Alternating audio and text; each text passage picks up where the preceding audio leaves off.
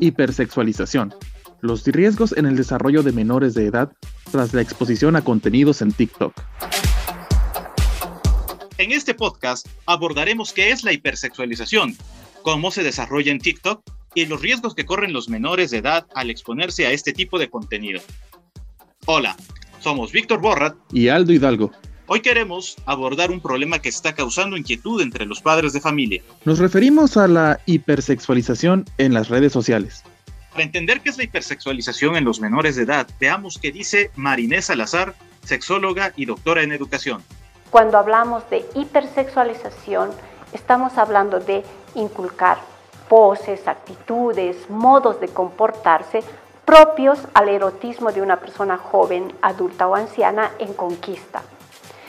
Estas, estas formas manifestadas en ropas, cosméticos, bailes, canciones, videojuegos, películas, personajes de ficción, eventos de modelajes, concursos de belleza, publicidad, impresos, programas televisivos, redes sociales, que no consideran que quienes los están consumiendo son niños, niñas y adolescentes.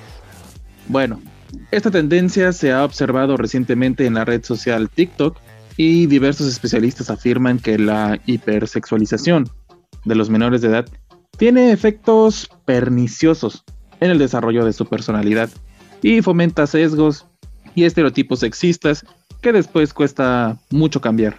Aldo, esta tendencia a exponer contenido sexual no es nueva, solo que ahora se ha adaptado a las nuevas redes sociales. Justamente la descripción que hace la doctora Salazar eh, se observa en TikTok. Los chicos que ahí aparecen tienen un código que los caracteriza cuando se observan la ropa que usan, los movimientos que hacen y el lenguaje no verbal mediante el que se expresan. Así es, Víctor. Eh, las chicas están totalmente maquilladas, el cabello perfectamente arreglado y algunas hasta llegan a usar extensiones. Visten minifaldas, tops cortísimos e incluso bikinis. Están perfectamente sincronizadas con la melodía de fondo, mueven sus caderas y sonríen sin parar. Aldo, conviene recordar que antes de la revolución de medios digitales eran las grandes compañías las que elaboraban contenidos sexualizados para atraer a los consumidores, pero ahora son los propios usuarios de las plataformas sociodigitales quienes se someten voluntariamente a un proceso de hipersexualización. El problema que identificábamos es que esta tendencia ahora se observa en menores de edad, quienes repiten patrones que han visto en esta red. Esto realmente es un problema, porque la hipersexualización lleva a considerar a los niños y a las niñas como un objeto erótico.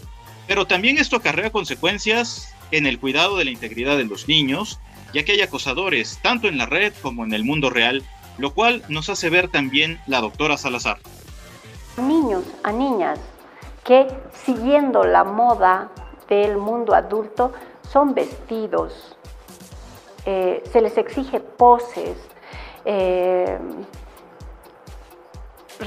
repiten los bailes eróticos, cuasi pornográficos. Una compañera habla de la pornografía blanda que en el mundo adulto se ha hecho común.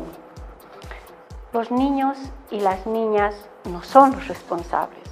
Como sociedad de adultos estamos introduciendo esta hipersexualización en sus cuerpos. ¿Qué es lo que estamos generando? Objetos eróticos. Que hayan personas que consideren a un niño, niña o adolescente como objeto erótico.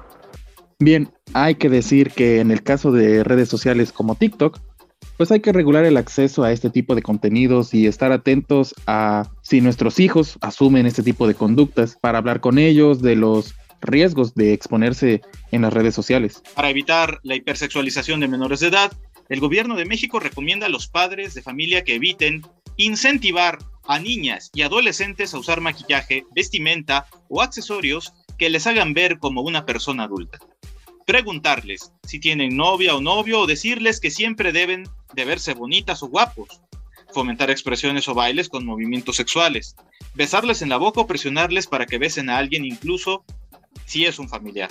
Y bien, amigas, amigos, eh, la verdad nos gustaría mucho que tomaran en cuenta estos consejos porque les van a servir de mucha ayuda en un futuro pues no muy lejano. Y también queremos agradecerles que nos hayan acompañado en este podcast y los esperamos en el próximo.